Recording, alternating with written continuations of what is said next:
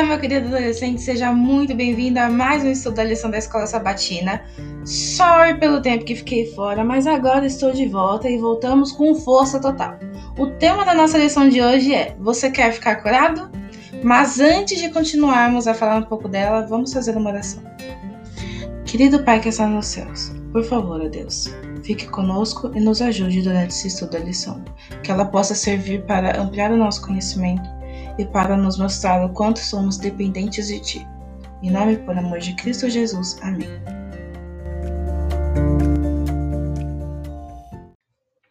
Partiu o estudo da lição. Antes de mais nada, eu queria te dizer que a lição dessa semana vai dar tapa na nossa cara. Só pela introdução, você percebe a seriedade do assunto. Então, vamos lá. O texto-chave dessa semana está lá em João 5, no versículo 6 e 8, e diz assim: Jesus, vendo-o deitado e sabendo que estava assim havia muito tempo, perguntou: Você quer ser curado? Então Jesus lhe disse: Levante-se, pegue o seu leito e ande.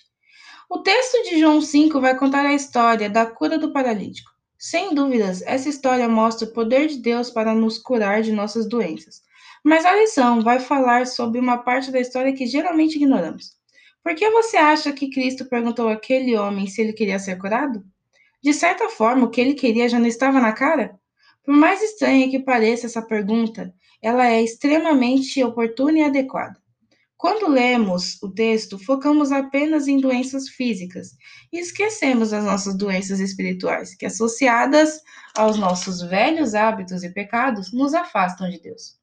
E o pior é que o que alimenta isso são as nossas escolhas diárias. São essas escolhas que mostram também se nós queremos ou não ser curados por Deus. Jesus foi sábio e inspirado por Deus para fazer aquela pergunta. Afinal, como diz na lição, o milagre só teria efeito sobre sua vida se ele estivesse disposto a abandonar o pecado.